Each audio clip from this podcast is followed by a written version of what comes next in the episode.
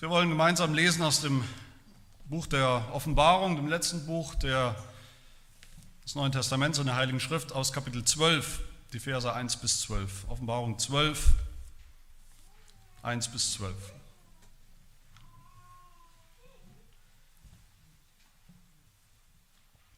Hört das Wort Gottes.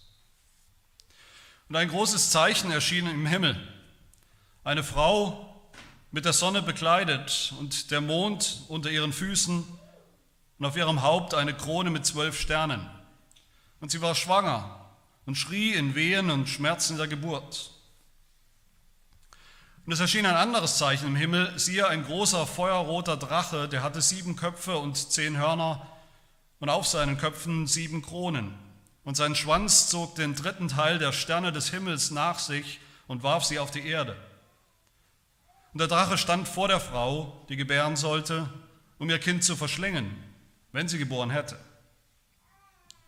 Und sie gebar einen Sohn, einen männlichen, der alle Heidenvölker mit eisernem Stab weiden wird. Und ihr Kind wurde entrückt zu Gott und seinem Thron. Und die Frau floh in die Wüste, wo sie einen von Gott bereiteten Ort hat, damit man sie dort 1260 Tage lang ernähre. Und es entstand ein Kampf im Himmel. Michael und seine Engel kämpften gegen den Drachen. Und der Drache und seine Engel kämpften, aber sie siegten nicht, und ihre Stätte wurde nicht mehr im Himmel gefunden. Und so wurde der große Drache niedergeworfen, die alte Schlange, genannt der Teufel und der Satan, der den ganzen Erdkreis verführt. Er wurde auf die Erde hinabgeworfen und seine Engel wurden mit ihm hinabgeworfen. Und ich hörte eine laute Stimme im Himmel sagen, nun ist gekommen das Heil und die Macht und das Reich unseres Gottes und die Herrschaft seines Christus. Denn hinabgestürzt wurde der Verkläger unserer Brüder, der sie vor unserem Gott verklagte Tag und Nacht. Und sie haben ihn überwunden um des Blutes des Lammes, um des Wortes ihres Zeugnisses willen und haben ihr Leben nicht geliebt bis in den Tod. Darum seid fröhlich, ihr Himmel, und die ihr darin wohnt. Wehe denen, die auf der Erde wohnen und auf dem Meer, denn der Teufel ist zu euch herabgekommen und hat einen großen Zorn, da er weiß, dass er nur wenig Zeit hat.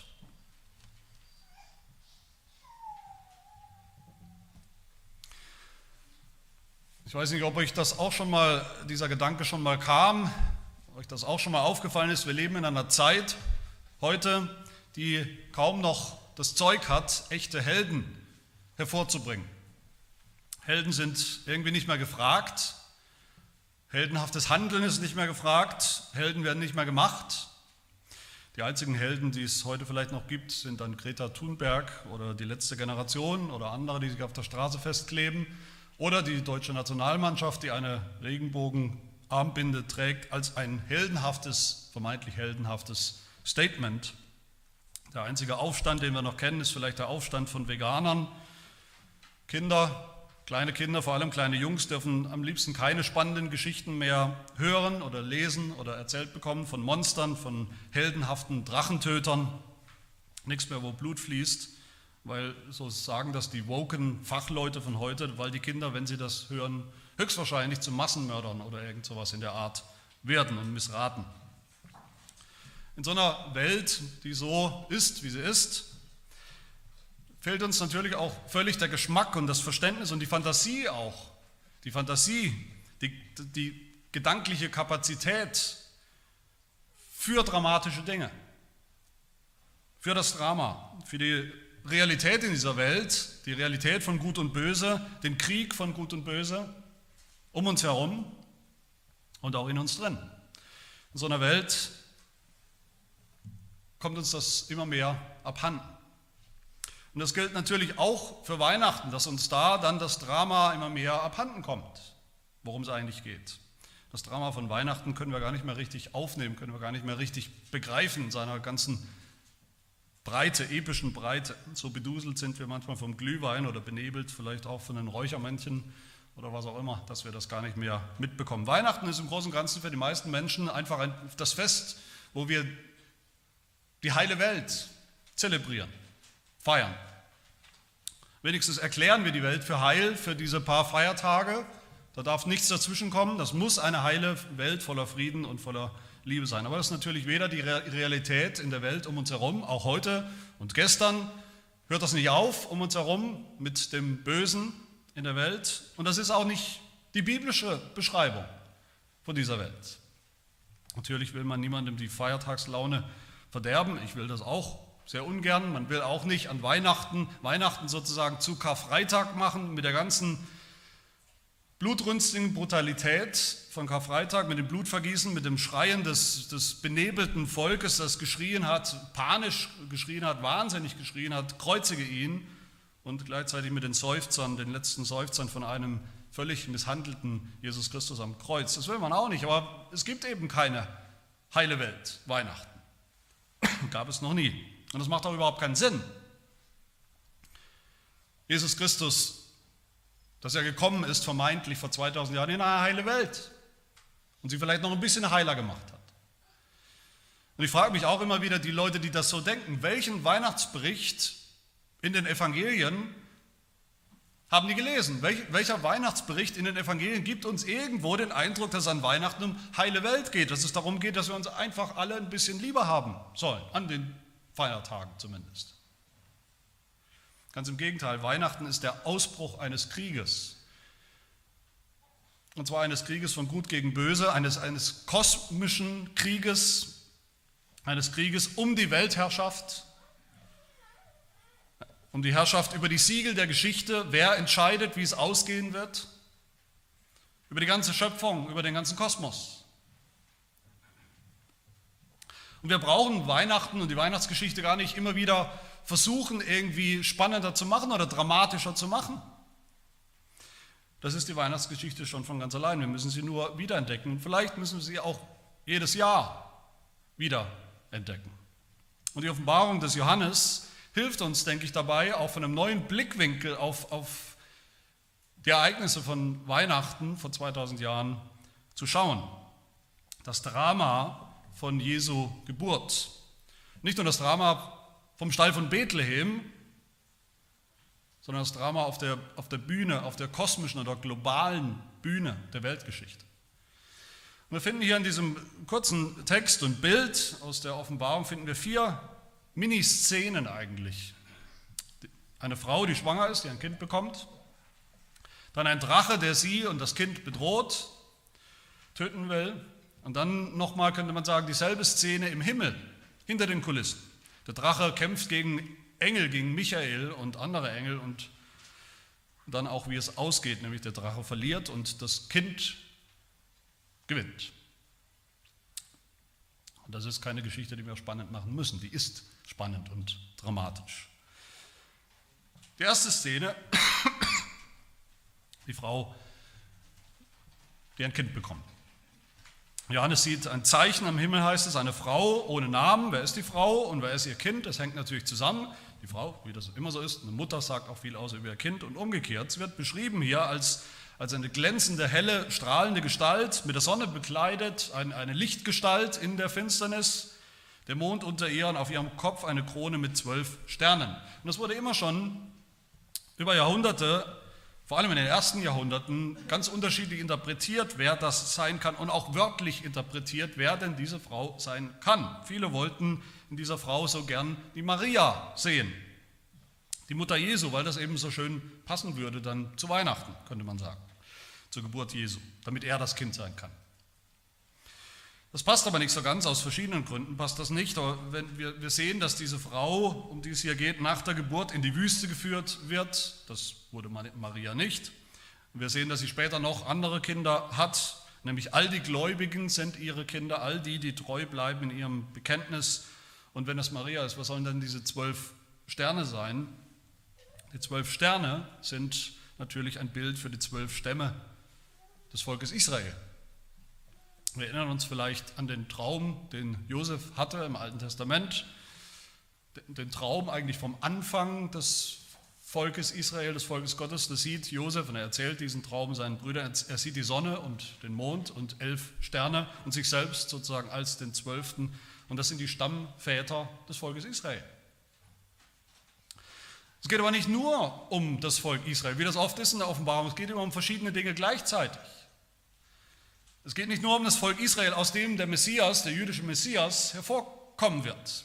Das Bild mit den zwölf Sternen wird dann ja gerade in der Offenbarung, in demselben Buch der Bibel, immer wieder gebraucht für die Kirche, für die ganze Kirche, für die Gläubigen zu allen Zeiten, aus dem Alten und der Zeit des Neuen Testaments. In Offenbarung 21, da sieht Johannes, wie es dort heißt, die große Stadt, das heilige Jerusalem, die von Gott aus dem Himmel herabkam. Und sie hat eine hohe Mauer und zwölf Tore und an den Toren zwölf Engel und Namen angeschrieben, nämlich die zwölf Stämme der Söhne Israels. Ist eine Beschreibung der Kirche zu allen Zeiten. Das heißt, die Frau, könnte man sagen, die Frau steht für die Gesamtheit aller Gläubigen des Volkes Gottes durch die Zeit hindurch bis heute. Sie alle, das Volk Gottes, alle Gläubigen waren sozusagen schwanger. In Erwartung, in Erwartung von Gottes Heil, von Gottes Eingreifen zur rechten Zeit, zur bestimmten Zeit. Wir erinnern uns vielleicht noch an die Predigt von gestern, ist ja noch nicht so lange her, die Predigt zu Heiligabend aus Jesaja 54, wo es letztlich auch um diese Frau geht. Und diese Frau, Gottes Volk, dieser Frau wird ein Kind versprochen hier und ein Kind gegeben, ein Nachkomme. Und das fasst die ganze lange Linie von Hoffnung, von Nachkommen, von Hoffnung auf einen Nachkommen zusammen in Gottes Geschichte. Gott wird sein Volk retten, ist die Hoffnung der Gläubigen immer schon gewesen, und er wird sein Volk retten durch ein Kind, durch einen ganz bestimmten Nachkommen. Und dieses Versprechen hat Gott selber immer wieder erneuert, immer wieder wachgerufen und aufrechterhalten durch, durch die Jahrhunderte hindurch, durch Vorläufer, durch vorläufige Nachkommen. Viele Nachkommen, viele Kinder, viele Kinder der Verheißung. Eine, eine lange Linie, eine ununterbrochene Linie von Söhnen. Für diese Linie der Nachkommen, diese messianische Linie, da steht hier in Offenbarung 12 eben dieses Kind. Dieses Kind wird, heißt es in Vers 5, die Heidenvölker, also alle Völker der Erde, weiden mit eisernem Stab. Das ist ein Anklang oder das ist die Sprache von Psalm 2. Die Rede ist von dem König und Messias, den Gott selbst eingesetzt hat, über den er sagt, du bist mein Sohn, heute habe ich dich gezeugt, erbitte von mir, so will ich dir die Heidenvölker zum Erbe geben und die Enden der Erde zu deinem Eigentum. Du sollst sie mit eisernem Zepter oder Stab zerschmettern. Das ist der Stab des Königs, des Messias Königs, mit dem er auch kämpfen wird und auch richten und retten wird. Und am Ende dieser Linie der letzte ultimative Nachkomme. Als letzter kommt natürlich der Messias selbst, der gesandte Sohn Gottes, Jesus Christus. Interessant ist auch hier, selbst in, diese, in dieser Bildersprache der Offenbarung, genau wie in den Evangelien, ist ja überhaupt kein Vater im Spiel. Ein Kind ohne Vater. Rätselhaft, das wissen wir, dass das eigentlich nicht geht. Woher kommt dieses Kind? Nur in Vers 5 könnte man sagen, hören wir das fast so als, als Randnotiz, dass das Kind dann, nach verschiedenen Dingen, die passiert sind, das Kind wird plötzlich entrückt und dann heißt es zurück, zurückgebeamt sozusagen zu Gott und seinem Thron, als wäre wär das Kind daher gekommen was es ja auch ist. So gesehen kann man dann doch sagen, wenn man es so versteht und richtig versteht, dass die Frau eben auch für Maria steht. Für Maria als letzte von vielen Frauen. Als die, die dann endlich den tatsächlichen Messias zur Welt bringt. Und so gesehen kann man dann auch sagen und muss man dann auch sagen, dass das Kind für Jesus Christus steht. Diese schwangere Frau hier ohne Mann ist ein Zeichen, sagt auch Johannes. Ein Wunder. Ein Zeichen dafür, dass Gott jetzt dran ist, dass er jetzt sein Heil Realität macht und erfüllt und vollbringt.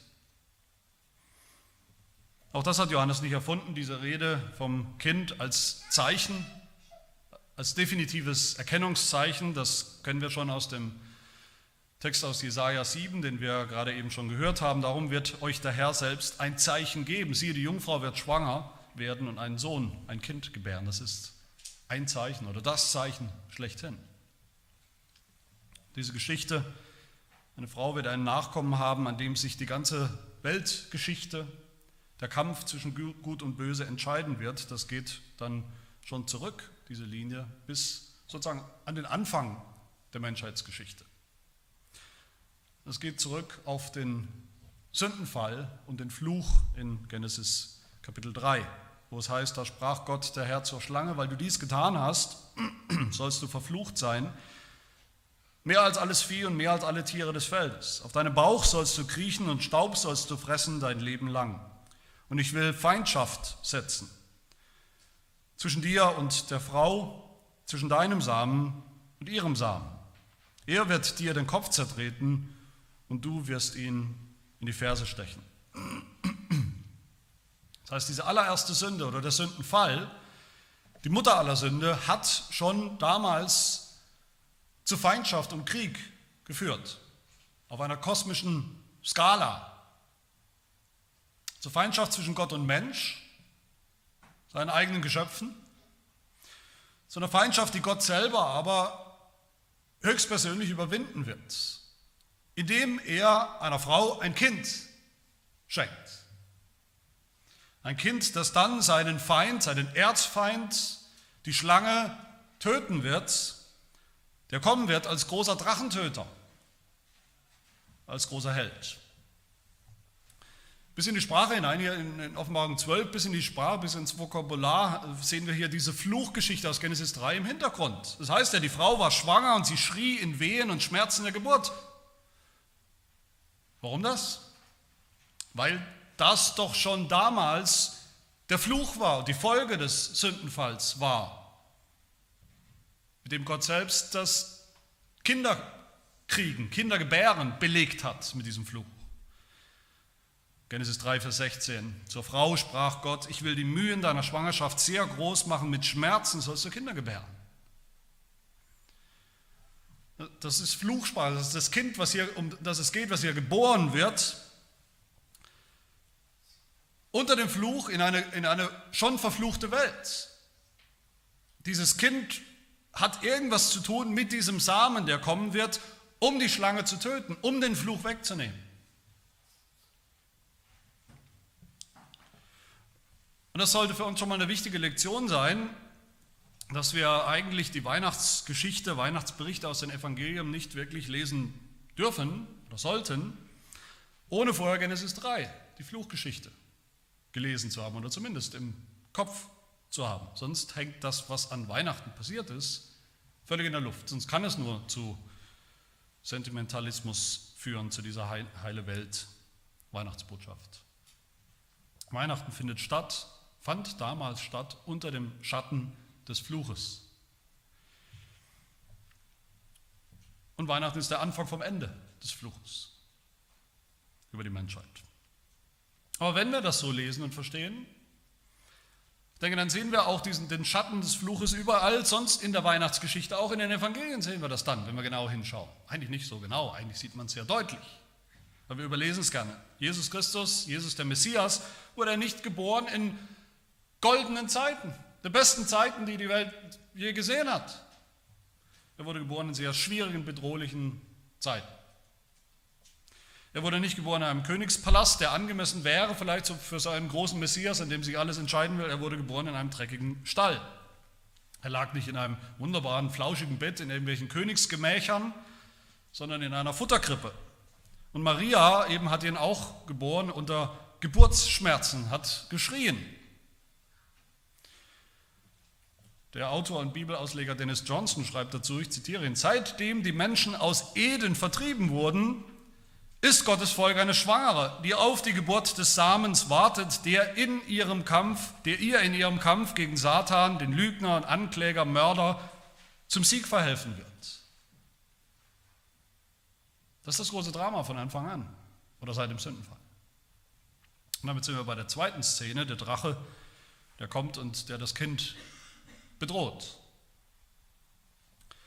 Das zweite Zeichen, ein großer feuerroter Drache am Himmel, der hatte sieben Köpfe und zehn Hörner und auf seinen Köpfen sieben Kronen. Diese, diese Hörner und Kronen sind in, in der Bibel, im biblischen Drama, Bilder für Herrschaft, für Macht, für Einflussbereich, für die Königstümer des Bösen. Und diese perfekten Zahlen, sieben und zehn, die zeigen uns symbolisch, dass die ganze Welt unter der Herrschaft des Bösen und der Finsternis war. Das Alte Testament beschreibt diesen Feind, diesen Erzfeind Israels schon so, den Pharao, den ägyptischen Pharao, mit diesen Bildern. Hesekiel 29, Vers 3, so spricht Gott der Herr, siehe, ich komme über dich, Pharao, du König von Ägypten, du großes Seeungeheuer, das mitten in seinen Strömen liegt. Jesaja beschreibt Ägypten als das, Zitat, stillsitzende Ungetüm, im Psalm 74 heißt es, du teilt, teiltest das Meer durch deine Kraft, du zerschlugst die Köpfe der Drachen auf dem Wasser, du zerschmettertest die Häupter des Leviathan. Diese ganzen Bilder und Vokabeln und Namen für den Feind Gottes, das Böse, den Bösen, dieser Drache ist so, sowas wie ein, wie ein Sammelbegriff für alle Feinde Gottes, für alle Feinde des Volkes Gottes weil dahinter sowieso nur einer steht. Vers 9, der große Drache, die alte Schlange, alte Schlange deshalb, weil es immer schon dieselbe Schlange ist wie im Garten Eden. Garten Eden übrigens auch, wenn man Bilder mal sieht, Darstellungen von dieser Schlange, ist es meistens viel zu harmlos.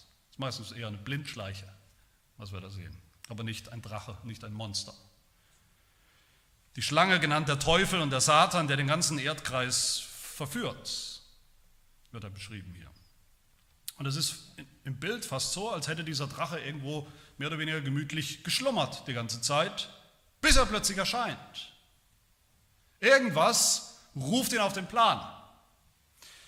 Ruft ihn auf den Plan mit einer nie dagewesenen Präsenz und Vehemenz und, und Gewalt, Gewaltpotenzial. Er erscheint, Vers 3, er walzt sozusagen durch den Himmel, sodass die Sterne nur links und rechts von ihm wegfliegen. Und plötzlich, Vers 4, steht der Drache vor der Frau, die gebären sollte, um ihr Kind sofort zu verschlingen, nachdem es geschlüpft ist. Das ist sein Ziel, das ist sein, sein Plan und seine Bestimmung. Dass er sein Maul aufreißt mit seinen vielen Zähnen und dieses Kind verschluckt. Und da ist es auch ein bisschen komisch, muss man sagen, wenn, man, wenn ich mir so Krippenspiele anschaue oder Krippenlandschaften, manche verbringen ja viel Zeit darin, ihre Krippen auszustaffieren. An Weihnachten, dann sehe ich Krippen eben, Standardkrippen mit Frau, mit Kind, meistens gemütliche Szenen, irgendwie schön beleuchtet, noch mit Kerzen, noch ein Ochs und Esel dabei.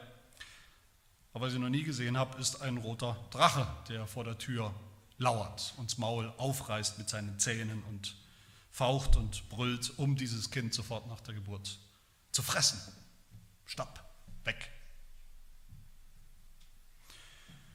Aber das ist eben auch das Drama von Weihnachten. Und das geht eben auch zurück bis auf den Anfang der biblischen Geschichte. Genesis 3, wo diese tödliche Feindschaft beginnt, die nur enden kann mit Tod und Blutvergießen. Es gibt keine Weihnachtsbotschaft ohne Krieg. Das wollen wir nicht hören. Wir wollen nur an Weihnachten oder am liebsten äh, selektiv eben die schönen Dinge hören. Das schöne Gloria wollen wir hören aus, aus, aus Lukas 2. Ehre bei Gott in der Höhe und Friede auf Erden und unter den Menschen Gottes Wohlgefallen. Das wollen wir hören. Wir wollen dieses kleine, süße, schnuckelige Kind in Windeln, das Frieden bringt, das uns allen Frieden bringt in unser Haus. Aber Frieden wovon denn eigentlich? Verstehen wir das überhaupt noch? Das ist, das ist eine Sache der Logik. Friede gibt es immer nur nach dem Krieg. Aber wir wollen nicht denselben Jesus, der auch sagt in Matthäus 10 über sich selbst, ihr sollt nicht meinen, dass ich gekommen sei, Frieden auf die Erde zu bringen. Ich bin nicht gekommen, Frieden zu bringen, sondern das Schwert. Ich bin gekommen mit dem Schwert als Drachentöter, um der Schlange den Kopf abzuhauen. Das haben wir vergessen. Das wollen wir nicht so gern hören an Weihnachten. Aber erst nur zusammen wird das das Evangelium und die Weihnachtsbotschaft. Und so sehen wir es dann auch, wie gesagt, wenn wir genau hinschauen, in, der, in den Weihnachtsgeschichten, in den Berichten, in den Evangelien. Mit der Geburt Jesu, mit der Geburt dieses Kindes ist da auch der Drache, ist da auch der Teufel auf dem Plan. Wie nie zuvor, in allen möglichen Formen, mit allen möglichen Namen und Gesichtern. Nicht nur in der, in der allgemeinen Feststellung schon mal von ganz, ganz von Anfang, die wir eben auch schon gehört haben, dass eigentlich die ganze Welt, dass eigentlich niemand diesen Jesus wirklich haben wollte, dieses Kind. Sondern auch ganz konkret in Formen des Bösen, in Herodes zum Beispiel, auch Herodes, auch die Geschichte wird ja gern ausgeblendet an Weihnachten, lesen wir gern drüber weg. Herodes, dieser menschliche Herrscher, der sofort auf dem Plan ist, der sich erhebt wie ein Ungetüm, als er von der Geburt Jesu hört, der sich sozusagen vor die Frau, vor Maria legt, sein Maul aufreißt und wartet, bis er das Kind töten kann, bis er das Kind verschlingen kann. Was tut Herodes denn? In, in einem Akt von abgrundtiefer Bosheit und, und Gewalt, Gewaltbereitschaft, satanischer Bosheit. Er schickt Botschafter, er schickt Spione, um herauszufinden, genau auf die Minute genau, wann und wo dieses Kind geboren wird. Und er behauptet noch, er lügt sogar noch wie gedruckt und sagt noch, wenn ihr es gefunden habt, sagt mir sofort Bescheid, damit ich auch komme und dieses Kind anbete. Aber in Wirklichkeit ist sein teuflischer Plan, wie besessen eigentlich vom Teufel selbst, schickt er eine ganze Armee los und lässt kleine Jungs abschlachten, töten in Bethlehem und in der Umgebung drumherum, weil er als Drache diesen Jesus verschlingen wollte. Mitsamt von tausend anderen Kindern, wenn es sein muss. Um sicher zu gehen, lässt er alle Kinder bis zum Alter von zwei Jahren töten, abschlachten. Das allerdings gibt es überraschenderweise, vielleicht für euch, für mich war es auch überraschend, tatsächlich in manchen Krippenszenen. Ich habe gehört, in Spanien ist das so, da gibt es Krippen, Krippenarrangements mit Mutter, Vater, Kind, Ochs und Esel und so weiter, mit einem bösen Herodes. Schon, könnte man ja auch gleich als feuerroten Drachen darstellen. Auch das ist eben ein Aspekt der Weihnachtsgeschichte, selbst in den Evangelien. Blut, Mord, Tod stehen nicht wie wir aufdenken, erst so ganz am Ende im letzten Kapitel des Lebens Jesu. Die stehen schon am Anfang. Der Krieg bricht offen aus und sichtbar aus mit Jesu Geburt. Der Autor Philipp Yancey schreibt dazu, ich zitiere ihn, von Gottes Standpunkt und Satans beschreibt Weihnachten viel mehr als die Geburt eines Babys. Weihnachten war eine Invasion, der entscheidende Vormarsch in der großen Schlacht um das Universum. Worum geht es in diesem Krieg? Es geht natürlich darum, das Kind, den Hoffnungsträger, den Messias zu vernichten, weil dieses Kind gekommen ist, um die Welt zu befreien von dem Bösen, um das Böse zu vernichten.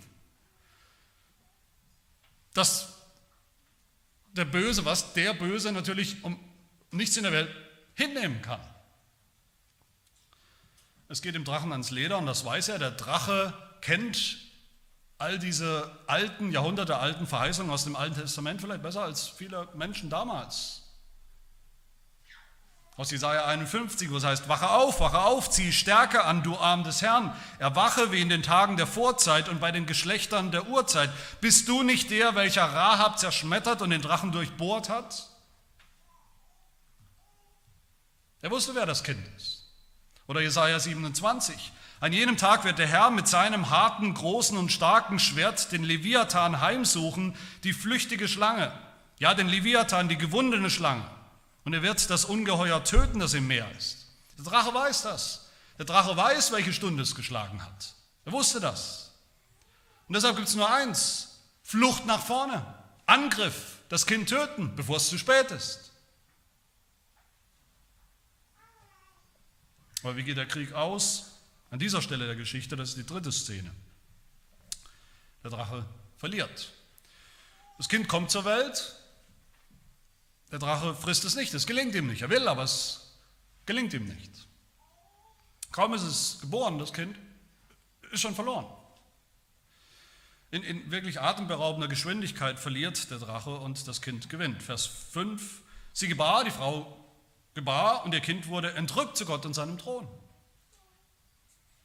Das ist alles. Geboren und entrückt. Geboren und weggebeamt. Entrückt heißt wörtlich weggeschnappt. Weggeschnappt, wie von göttlicher Hand in letzter Sekunde sozusagen. Der Drache will schon zubeißen und das Kind ist außer Reichweite in Sicherheit im Himmel für immer. Noch komprimierter kann man wahrscheinlich das ganze Leben Jesu mit allen Stationen nicht beschreiben, zusammenfassen. Die Geburt Jesu, sein Leben, sein Leiden, sein Tod, die Auferstehung, die Himmelfahrt, alles in einem Wort oder in zwei Wörtern. Geboren, entrückt. Und der Drache schaut ins Leere, er verliert diese Schlacht, weil ihm das Kind entwischt. Weil ihm das ist das Geschehen, wie es da beschrieben wird, auf der Erde, die irdische Perspektive. Aber die Geschichte hat auch eine himmlische Perspektive, lässt uns schauen hinter den Vorhang. Im Himmel, da sehen wir, was wirklich passiert ist, ab Vers 7. Es entstand ein Kampf im Himmel. Wann entstand er? Zur selben Zeit. Auch dieser Kampf im Himmel ist entstanden mit der Geburt des Kindes. Es ist dieselbe Szene von einer anderen Perspektive. Der kurze Satz, das Kind wurde geboren, es wurde entrückt in den Himmel zu Gott, das wird hier beschrieben hinter den Kulissen.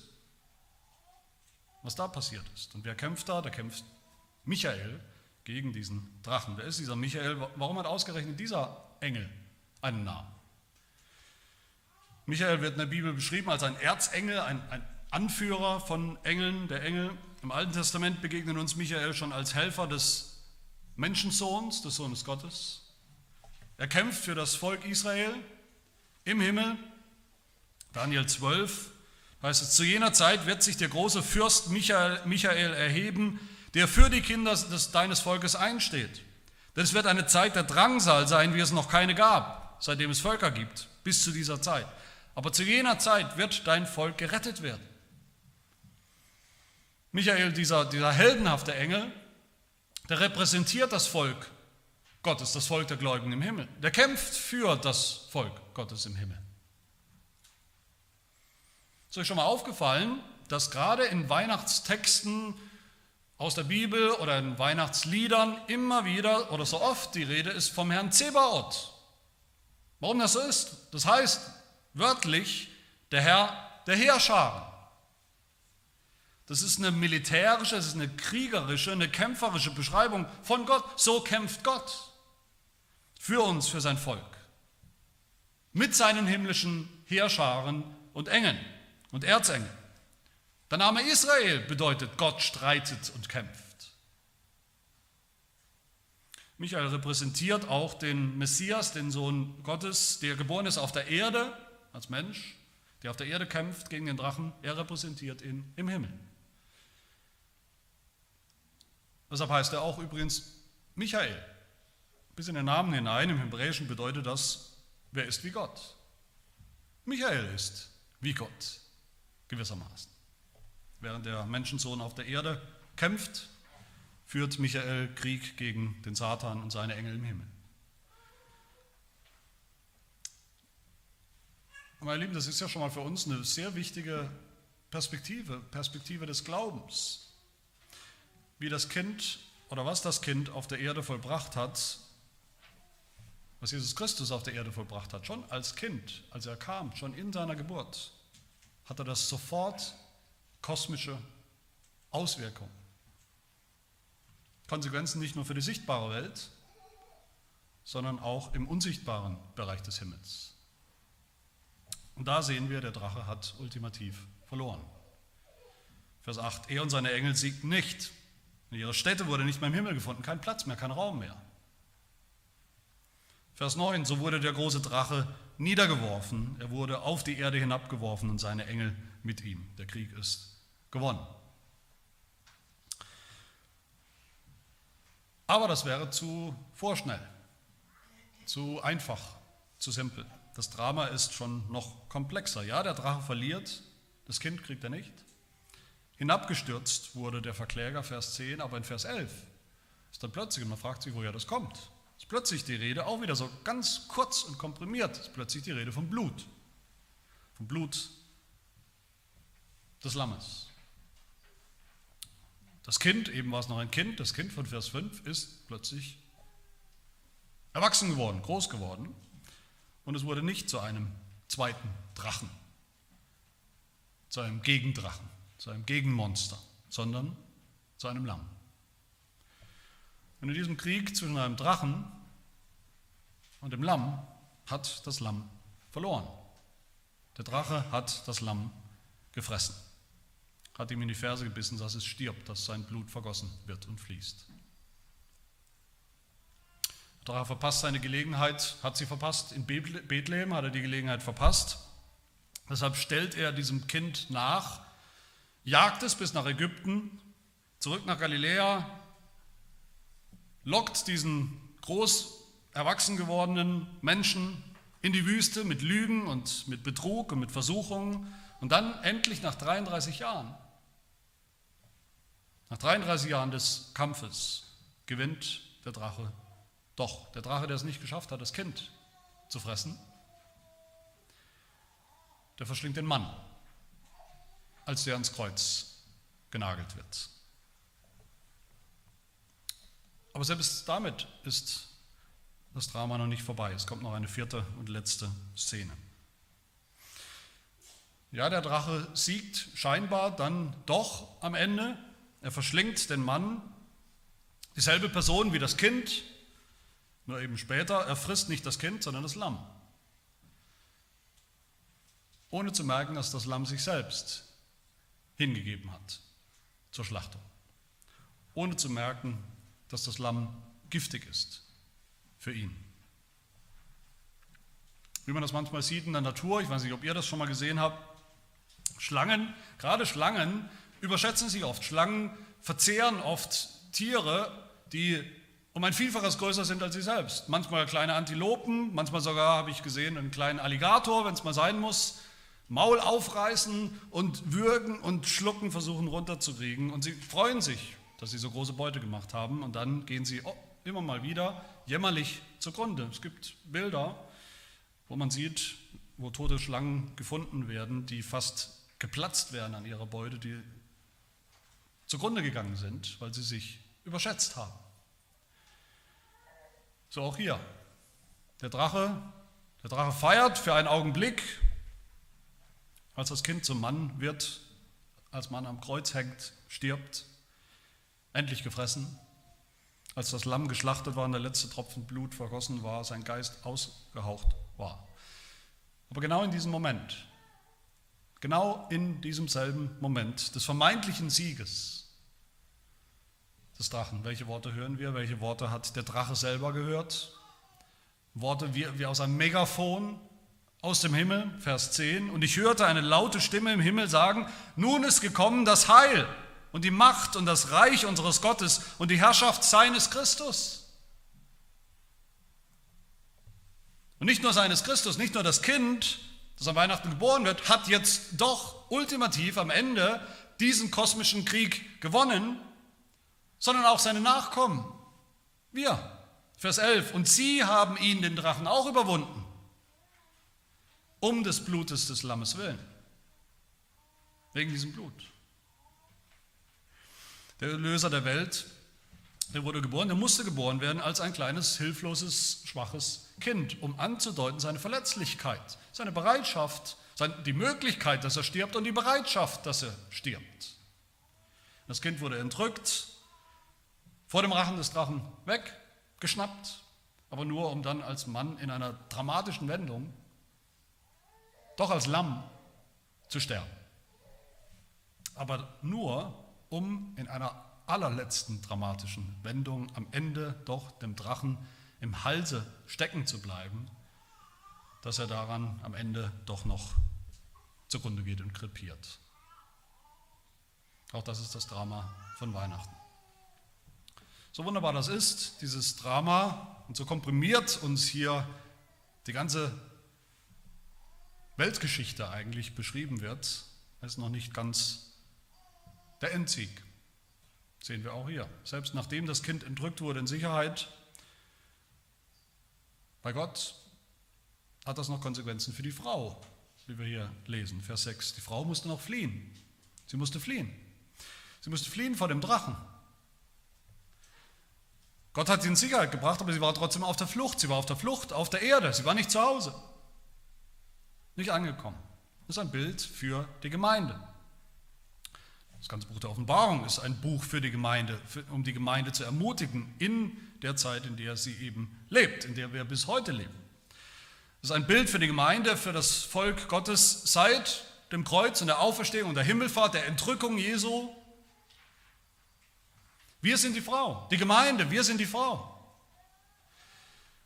Der schon besiegte Drache verfolgt uns noch. An das Kind kommt er nicht mehr ran, das ist schon in Sicherheit. Aber die Frau, der Frau stellt er noch nach, für eine bestimmte, fest definierte symbolische Zeit. Und das ist real, das ist realistisch, absolut realistisch für unser christliches Leben, so müssen wir das verstehen, auch für Weihnachten. Keine heile Welt, nicht in dieser Welt, sondern Verfolgung in dieser Welt, in dieser Zeit. Der Krieg ist gewonnen, aber ist noch nicht endgültig vorbei, das ist kein Widerspruch. Vers 11 sagt über uns, die Gläubigen, sie haben den Drachen überwunden um des Blutes des Lammes willen und um des Wortes ihres Zeugnisses willen und haben ihr Leben nicht geliebt bis in den Tod. Das ist nicht, nicht eine Möglichkeit, dass wir alle doch sterben können, dass wir alle doch verloren gehen. Ganz im Gegenteil. Das heißt, dass wir so gewiss und sicher sind in dem Heil, in dem Sieg, den wir schon haben, dass wir trotzdem noch bereit sind zu sterben. Da geht es um das Martyrium, die Bereitschaft im Glauben, in der Hoffnung auf diese Botschaft, alles hinzugeben, in diesem Leben. Wir sind Zeugen des Lammes. Und deshalb haben wir alle, jeder Christ, jeder Gläubige, automatisch eine Zielscheibe auf dem Rücken.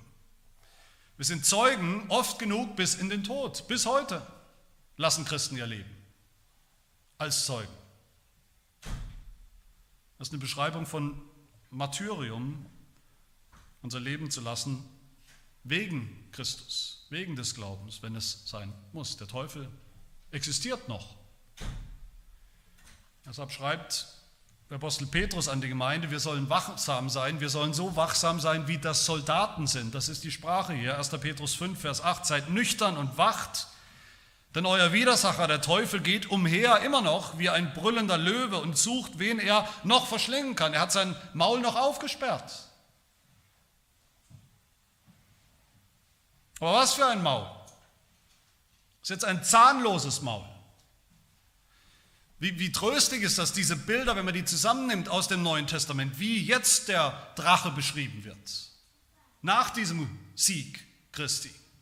Er wird beschrieben als ein Drache, dem die Zähne ausgeschlagen wurden, der immer noch viel tun kann, schlimme Dinge tun kann, der immer noch Menschen töten kann, der den Leib töten kann, aber nicht mehr Gläubige, nicht mehr die Seele, der nicht mehr dafür sorgen kann, dass wir verloren gehen, da wo es wirklich zählt. Wir sind so sicher, wie das Kind schon entrückt wurde zu Gott in den Himmel. Meine Lieben, deshalb sagt uns das Bild zum Schluss, deshalb ist der Drache zornig. Er bläst Trübsal, weil er weiß, dass er nur noch wenig Zeit hat, Vers 12, dass ihm die Zeit davonläuft, dass sein Tag kommt, dass er bald kommt, dass sein Mindesthaltbarkeitsdatum schon klar ist.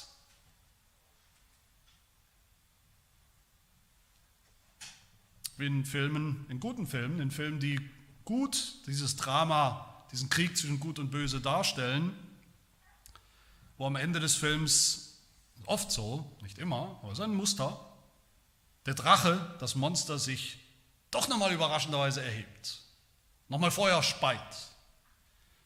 Umso mehr und als Beweis dafür, dass es die tödliche Wunde schon abbekommen hat. So sollen wir denken. Meine Lieben, in, in diesen Bildern sollen wir lernen zu denken. Dafür sind, ist dieses Drama und sind diese Bilder da. So dürfen wir denken, dass der, der momentane Zorn, die momentane Aktivität des Bösen und des Teufels, die wir alle kennen und mit offenen Augen auch sehen müssen, dass das alles daher kommt, dass der Drache ein sehr frustrierter Drache ist. Ein besiegter Drache. Einer, der beim letzten Aufbäumen vor seiner endgültigen Vernichtung ist. Einer, vor dem man ultimativ zumindest keine Angst mehr zu haben braucht. Sondern was ist die angemessene Haltung für uns? Man geht ihm aus dem Weg, man lässt ihn links liegen, man lacht ihm ins Gesicht mit der vollen Gewissheit des Evangeliums, des Sieges des Kindes, das wir schon überwunden haben, Vers 11, um des Blutes des Lammes willen. Ja, Weihnachten ist die Botschaft des Friedens, davon will ich nichts wegnehmen, Friede auf Erden, in Menschen von Gottes Wohlgefallen. Weihnachten ist die Botschaft des Friedens, aber des Friedens nach dem Krieg, nach dem kosmischen Krieg, wo der Menschensohn gewonnen hat, wo das Kind gewonnen hat, wo noch Scharmützel toben in dieser Welt, wo das Böse noch nicht ausgelöscht ist, restlos, wo wir noch kämpfen müssen als Gläubige, wo wir wach sein müssen im Kampf, kampfbereit sein müssen, sogar bereit, unser Leben nicht zu lieben bis in den Tod. Aber nur, um dann eines Tages auch ganz sicher entrückt zu werden. Zu Gott und seinem Thron. Die Weihnachtsbotschaft ist die Botschaft des Friedens, aber ebenso, wie es heißt in Römer 16, Vers 20, der Gott des Friedens, ja, das ist er, der Gott des Friedens wird in kurzem den Satan unter euren Füßen zermalmen, pulverisieren. Restlos und endgültig. Und dann ist Frieden. So können wir hoffentlich verstehen, was an Weihnachten passiert ist. Was wir auch manchmal nicht verstehen, warum ausgerechnet Engel gekommen sind, warum ausgerechnet Engel zu den Schafhirten gekommen sind und gesagt haben, fürchtet euch nicht. Siehe, ich verkündige euch große Freude, die dem ganzen Volk widerfahren soll, denn euch ist heute in der Stadt Davids der Retter geboren, welcher ist Christus der Herr. Und das sei für euch das Zeichen, ihr werdet ein Kind finden, in Windeln gewickelt, in der Krippe liegend, und plötzlich, heißt es weiter, war bei dem Engel die Menge der himmlischen Heerscharen und lobten Gott, die himmlischen Soldaten. Ehre bei Gott in der Höhe und Frieden auf Erden unter den Menschen wohlgefallen. Darum haben wir auch denselben Grund, uns zu freuen. Zu freuen über unseren Sieg, über den Sieg des Lammes des Kindes, wozu uns die ganze Weihnachtsgeschichte auffordert und auch unser Text auffordert in Vers 12.